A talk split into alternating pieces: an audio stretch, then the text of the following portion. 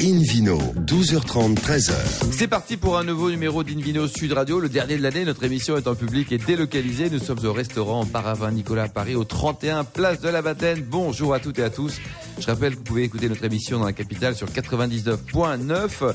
Notre menu de ce dimanche 31 prêche comme d'habitude la consommation responsable et modérée, le concept Need Wine, Vino Quiz pour gagner plein de cadeaux en jouant sur invinoradio.fm, notamment l'écrément de Bordeaux, puis un concept de repas à 100% autour des bulles en compagnie de deux complices inébranlables, David Cobold et Philippe Orwac.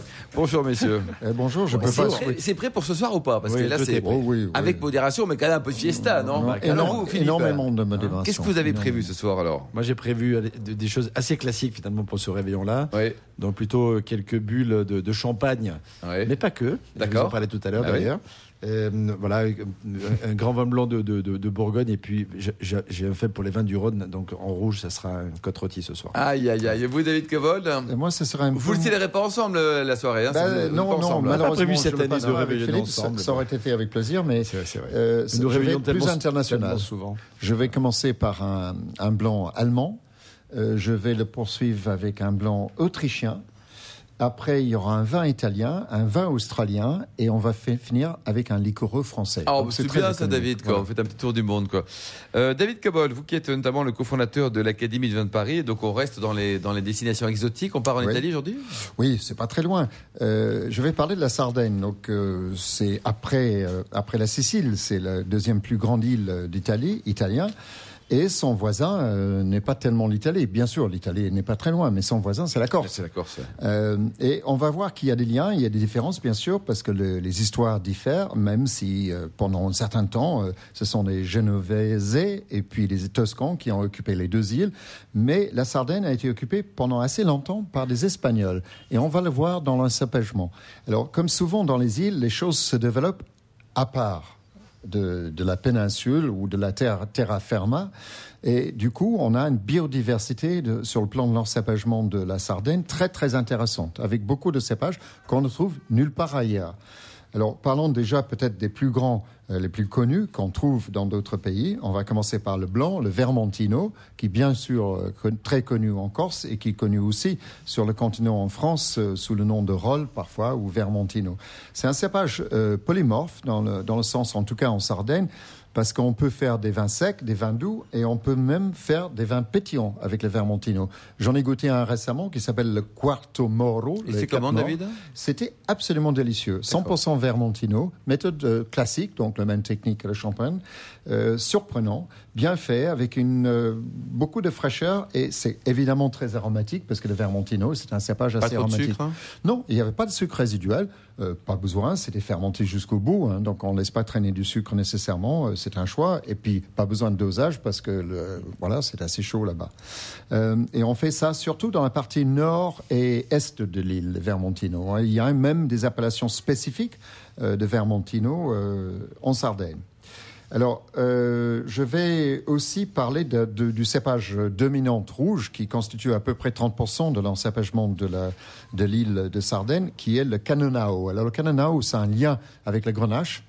Euh, le Grenache, qui est un cépage espagnol, Garnacha, qui a pas mal de synonymes sur la péninsule ibérique, mais qui a migré avec les Espagnols en, Sardaigne.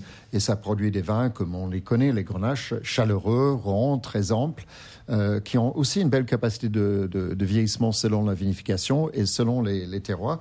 Il y a des appellations spécifiques pour le Cananao. On les trouve surtout dans le centre de l'île.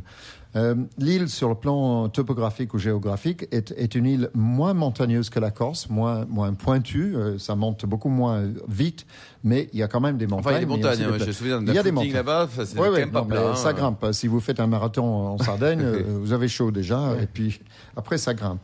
Euh, mais c'est très intéressant aussi sur le plan historique, parce qu'il y avait une population qui occupait cette île qui s'appelait les Nouraghi. Et les Nou- Nouraghi ont, ont laissé des monuments euh, euh, en pierre très très anciennes, des espèces de, de, de- de pyramides rondes. Enfin, une pyramide n'est pas ronde, elle est carrée, mais bon. Les courbes de l'hexagone, c'est ça que Voilà, vous des espèces de, cônes euh, faits avec euh, des pierres massives, d'énormes pierres cyclopiens euh, et des entrées. Et donc on, on a là-dedans. On en trouve un peu partout dans l'île. Et c'est intéressant parce qu'ils ont donné le nom à un cépage qu'on trouve uniquement sur l'île qui s'appelle le. Nuragi. Qui est, un, qui est un cépage rouge. Alors, parlons des autres cépages. Le Vernaccia. Alors, le Vernaccia, on le trouve également en Italie. Donc, c'est un cépage qu'on ne connaît pas en France et qui a l'avantage, tous ces cépages, évidemment, se sont adaptés à un climat chaud et ont l'avantage de garder du coup de l'acidité, ce qui est bien pour résister. Et ne produisent pas trop d'alcool en dehors du Canonao qui, comme tous les grenaches, produisent quand même des alcools assez puissants. Euh, et, Vernaccia a son appellation spécifique qui est assez particulière, le Vernaccia di Orestano, euh, qui est un vin euh, qui peut être oxydé, c'est-à-dire qu'on le, on vinifie dans certains cas comme, euh, comme un vin jaune, on laisse non nouiller les, pièces en bois. Euh, les, les, récipients qui sont souvent. Ouillé, vous nous rappelez ce que ça veut dire, Philippe Oui, par le trou de bande. Oui, oui, par, on avait par le trou pas de mal bande. dans notre sujet sur le Jura. Ça fait longtemps qu'on n'en a pas parlé. Ça, oui, on, on va revenir au Jura. Il ne faut jamais quitter euh, Arbois.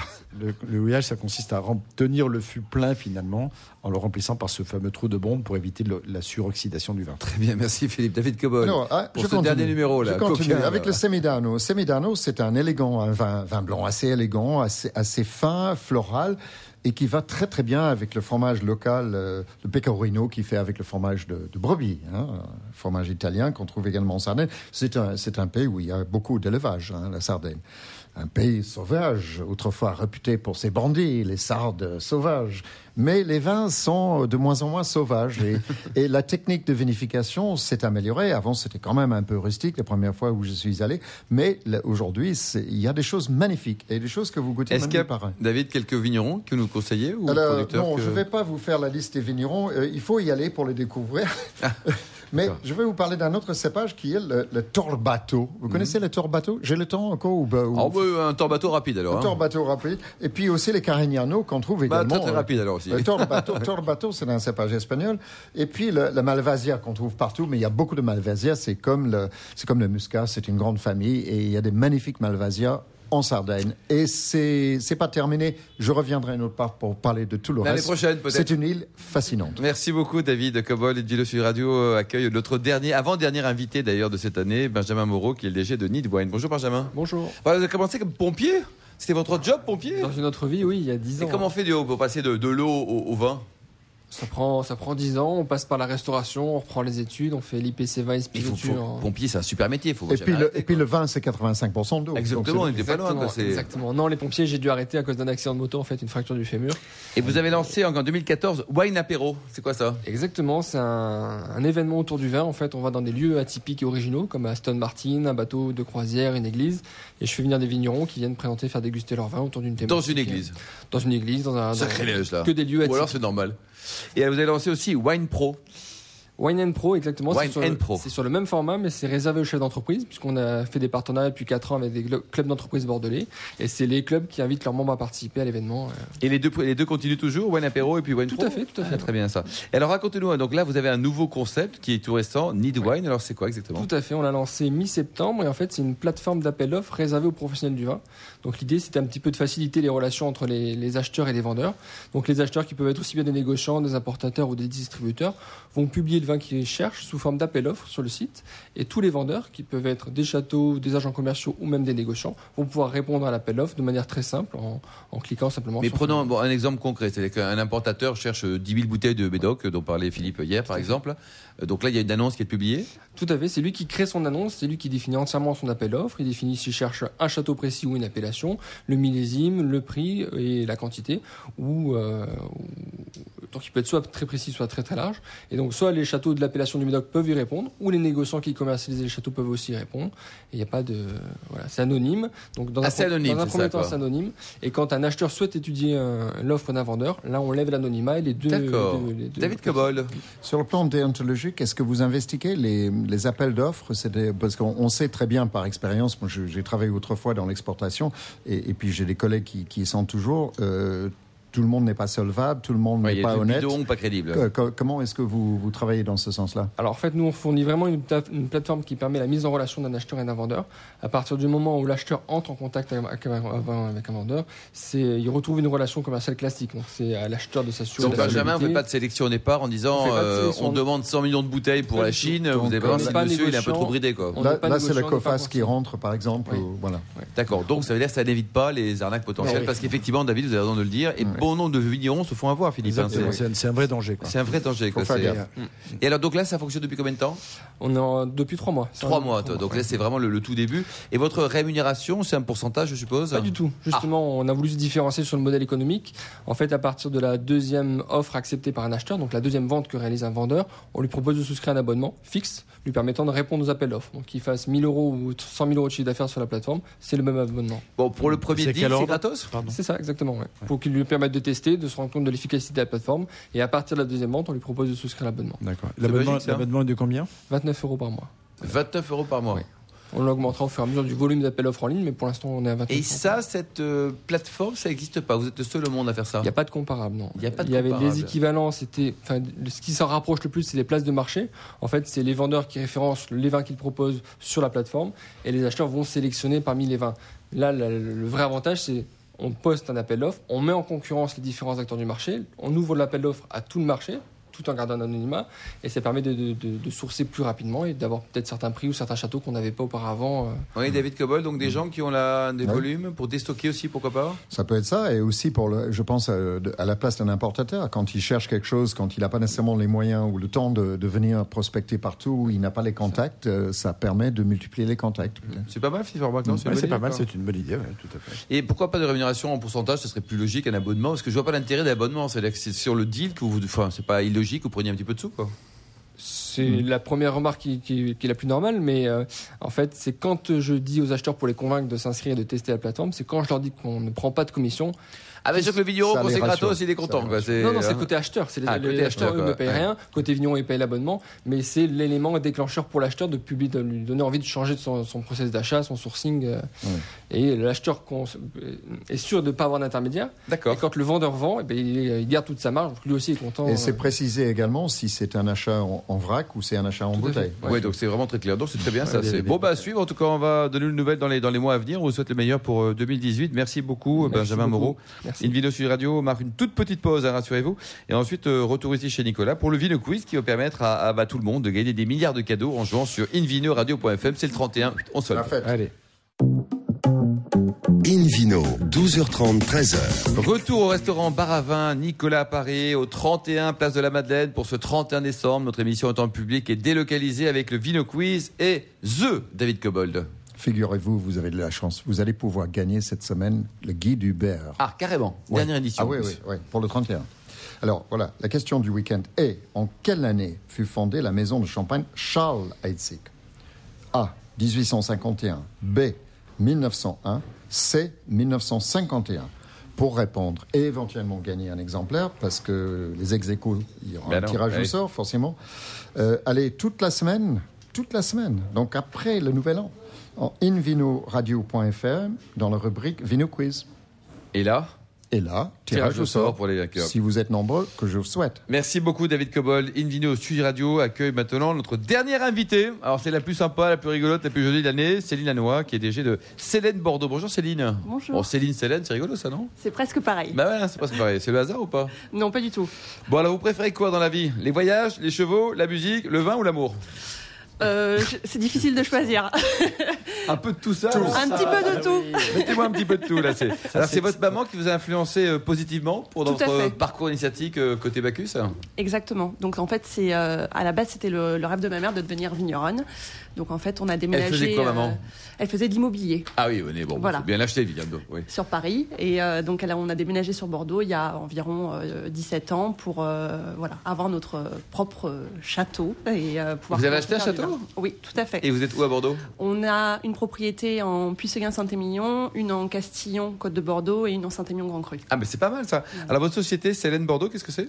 Alors Célène Bordeaux, c'est une société historique euh, de Bordeaux qui fait du crément de Bordeaux. Donc elle était à l'origine euh, de la, en fait, de la création de l'appellation euh, crément de Bordeaux.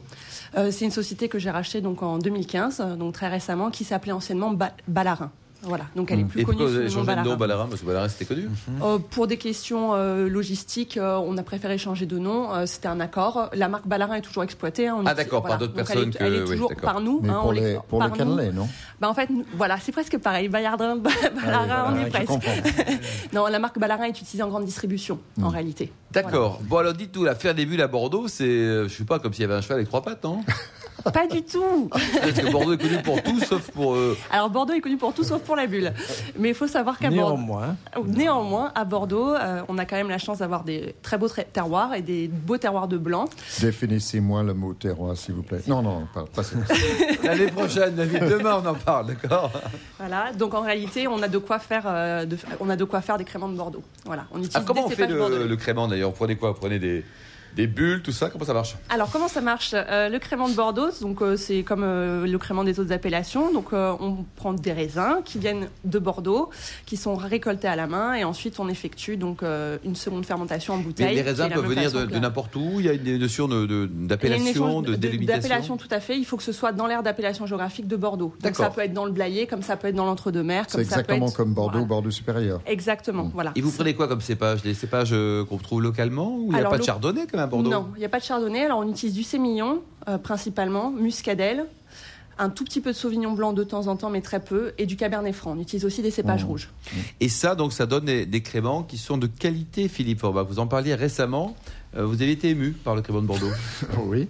Et à la fois par le blanc et par le rosé d'ailleurs, parce que je trouve que le rosé, euh, c'est vrai qu'on on imagine blanc, mais le rosé est remarquable avec le, le cabernet justement franc, voire le cabernet sauvignon et le merlot d'ailleurs, Et le merlot aussi, aussi. tout à fait. Vous faites la promotion mal. parce que c'est vrai que c'est- pas encore. Enfin, grâce à une vidéo sur radio, euh, demain, ça va, enfin, ce soir, ça va s'arracher. Et quand même, vous faites la promotion colle- collective ou pas? Parce qu'on s'attend pas trop à ça quand même. Bien hein. sûr, la promotion collective. Alors aujourd'hui à Bordeaux, comme on est tout petit parmi Bordeaux, effectivement, il n'y a pas énormément de promotion collective sur les créments de Bordeaux. En revanche, le crément de Bordeaux, il faut quand même euh, savoir, c'est quand même euh, une appellation qui monte, hein, où il y a. Combien de bouteilles au total? Alors nous, sur notre, sur notre, à, la maison Célène, on produit euh, 1 300 000 bouteilles. Ah, quand même, en Mais- crément, uniquement en crément. Voilà. Euh, mais euh, sur l'aire d'appellation de Bordeaux, euh, il y a un peu plus de, de Bordeaux de produits. Mais aujourd'hui, c'est assez Mais c'est combien C'est quoi 10 millions en gros environ 10 millions. 10 Un peu millions, moins. quoi. Parce qu'un million 300 000, euh, David Cobol, vous connaissez bien la Champagne notamment, ça correspond déjà à une maison d'une certaine taille, quand même, non Ça pourrait être, par exemple, Charles Heitzig. Oui, donc une très belle maison Voilà. aussi qui a, qui a déjà ses lettres de noblesse, quoi. Et alors, vous le vendez comment, Céline, ce En Bordeaux, France. Bulle, Célène en France, en grande distribution, euh, chez Nicolas. Et on le vend également à l'étranger, puisqu'il faut savoir qu'on travaille sur les marchés à l'export, euh, notamment euh, les États-Unis, l'Europe du Nord et quelques pays asiatiques comme le Japon. Et le prix de vente final, il est autour de combien? Par, par chez Nicolas, par chez exemple Nicolas, aux alentours des 9 euros. 9 euros. Donc c'est juste blanc un, blanc. un excellent rapport qualité-prix. que Voilà. c'est. C'est vrai, euh, David Cawold et Philippe Forbach, on ne pense pas forcément à ça, mais le champagne, il y a- il y a plein de concurrents dans les bulles dans le monde. Il y a quoi? Ça représente 10% de la production appelle le champagne? Oui, oui, 32% en valeur, donc c'est vrai qu'il y a une valorisation du champagne qui est très importante, mais en volume de production, effectivement, c'est peu, et alors qu'on parle souvent du champagne, mais il y a plein de bulles. On le- en France, pratiquement toutes les régions produisent des, des Des effervescents Et et, de plus en plus. Euh, Il y a des vignobles historiques comme euh, Limoux, Die, par exemple, qui sont voilà, des anciennes. Alsace, c'est Euh, Alsace. 25% de la production. Alsace, Exactement. ouais, En bulle. Euh, mais les, les- les- les vins effervescents euh, étrangers, l'Espagne avec le fameux Cava, qui est produit quand même euh, largement, pas que en Catalogne d'ailleurs, Mm. euh, et ou le Prosecco en Italie, du côté de Vérone, sont, sont devenus de véritables références aussi. hein, Et ce le- des plus, vins de plus- le plus grand producteur de bulles par pays au monde, c'est l'Allemagne. On le sait peu. C'est l'Allemagne. Ah. Mais on fait des bulles partout. Moi qui voyageais pas mal. euh, Vous dans- qui vous bullez beaucoup, monde, comme. hein. qui bouge beaucoup et qui Monsieur Bulle. régulièrement. Euh, j'ai- je suis allé goûter des bulles, euh, par exemple, au Brésil, où le domaine Chandon produit des bulles. J'ai eu l'occasion d'en goûter il y a déjà longtemps, mais aussi. euh, Miolo. euh, exactement, Miolo, qui est une très grande maison aussi brésilienne. J'étais en, en Chine l'année dernière. Là aussi, j'arrive en plein cœur de la région de Ningxia et je vois quoi? Domaine Chandon en grand. Et c'est aussi la bulle qui est là. Et qui- avec les- qui- donc, il y a. Un phénomène Voilà. mondial, quoi. Il y a un phénomène mondial, il y a un intérêt particulier pour ce vin qui, rappelons-le au départ, est quand même né du fait qu'il fallait trouver une solution pour vendre des vins qui n'étaient pas terribles. Ouais, Donc, la bulle, quelque part, Oui. a Comment magnifié. transformer Ouais, un inconvénient en avantage Exactement. C'est une leçon de marketing. Bah, ils ont trouvé la solution aussi à Cognac. Ouais. Alors, euh, Céline, donc, ce, ce crément de Bordeaux, le vôtre, donc, euh, sous cette marque, c'est également un vin de gastronomie, c'est-à-dire que vous, vous l'imaginez euh, uniquement, euh, je sais pas, devant la cheminée avec la peau de bête et la belle-mère, ou alors, euh, ou alors on, on peut aller dans tout un repas, toujours avec sa belle-mère. On, on peut faire tout un repas avec, euh, avec le crément de Bordeaux. Euh, il faut savoir qu'aujourd'hui, alors c'est- déjà le crément en blanc, c'est vrai que c'est un produit qui se marie très bien avec tout ce qui est, on va dire, accord iodé. hein. Par exemple, les huîtres, nous à Bordeaux, euh, on a Ah la chance d'être à côté du bassin d'Arcachon. C'est vrai que bah, les huîtres d'Arcachon et le crément de Ça Bordeaux, fonctionne bien, quoi. Ça fonctionne bien. Voilà, il n'y a, il y a pas de. le- les De desserts aussi, il n'y a pas de contradiction. Vous avez un site. Internet peut-être pour prendre enseignement sur, Oui. sur vos vins? Vous faites de la vente directe aussi ou c'est uniquement On fait un petit peu de vente directe aussi, tout à fait. Alors c'est quoi? C'est Comment c'est célène-bordeaux.com. écrit Céline alors C-E-L-E-N-E. Merci beaucoup Céline. Invino Sud Radio euh, accueille pour la dernière fois, en tout cas en 2017, euh, Philippe Forbach, vivant en 2018. Oui, J'espère revenir l'année prochaine. Oui, quand même, quand même. Il continue. C'est un à- peu sévère comme licenciement. Ah, vous nous parlez de ce que vous allez faire ce soir ou pas? Oui, oui, avant de vous souhaiter à tous de, de très bons vœux. j'ai- Moi, j'ai- alors, j'avais j'avais envie de faire un repas autour de la bulle, en tout cas de le proposer. C'est pas nécessairement ce que je vais faire personnellement, mais je pense qu'il y a des gens qui vont le faire. Et on pense au champagne, effectivement, et légitimement. euh, un, blanc non millésimé pour démarrer, euh, un blanc de blanc euh, sur les entrées, notamment si la minéralité dans l'assiette était également là comme, comme écho. Il faut penser, parce que faire un repas au vin effervescent, ça ne veut pas dire goûter le même vin effervescent du début à la fin. Je vous demanderai pas de définir le terme minéralité, Philippe. Non, mais je, Non, je, je je vous fais de minéralité du plat. C'est-à-dire que j'ai pas parlé des minéralités dans le vin. J'ai été très prudent face à mon ami David. mais, mais il y a effectivement, quand on goûte un poisson ou une huître, on peut quand même considérer qu'il y a de la minéralité. C'est leur univers de, de référence. Voilà. Non, ce que je veux, ce que je veux dire, c'est que quand on dit on fait un repas au champagne ou un repas au crément, c'est bien. Et pourquoi pas? Mais on peut changer justement. Il n'y a, pas qu'un type de champagne ni de crément ou de.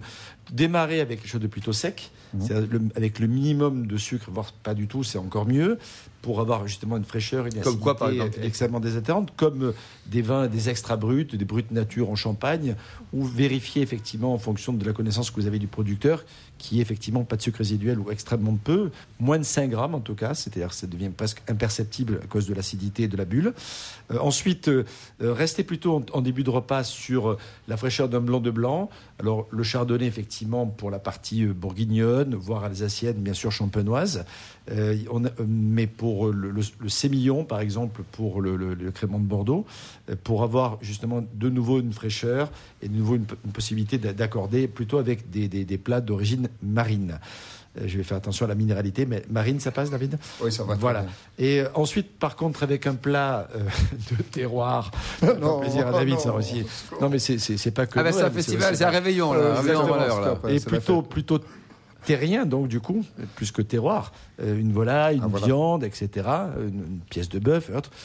Il va falloir trouver de la vinosité dans l'effervescence. Et là, on va pouvoir aller soit sur un blanc de noir, donc un, Ça, un- ça un marche blanc. Avec, une bonne euh, oui, viande. ça, ça fonctionne. Ah oui. Alors, il y a- il y, a deux clés. C'est plutôt le blanc de noir, non, plutôt des raisins noirs au départ. Ça peut être du pinot noir, ça peut être du cabernet, ça peut être euh, notre cépage euh, rouge mais vinifié en blanc. Euh, ça peut être aussi un, un- un rosé, pourquoi pas, qui pour le coup euh, affirme plus son, son identité. Euh, et plutôt un rosé de saignée, c'est-à-dire moins rosé d'assemblage qui, qui a tendance à être élégant, mais peut-être avec un peu moins de densité. Ça dépend lesquels. hein. Ça dépend desquels, Mm. mais d'une façon générale, c'est peut-être plus facile d'accès pour, pour les consommateurs, même si le rosé de saignée est relativement rare quand même, mais néanmoins.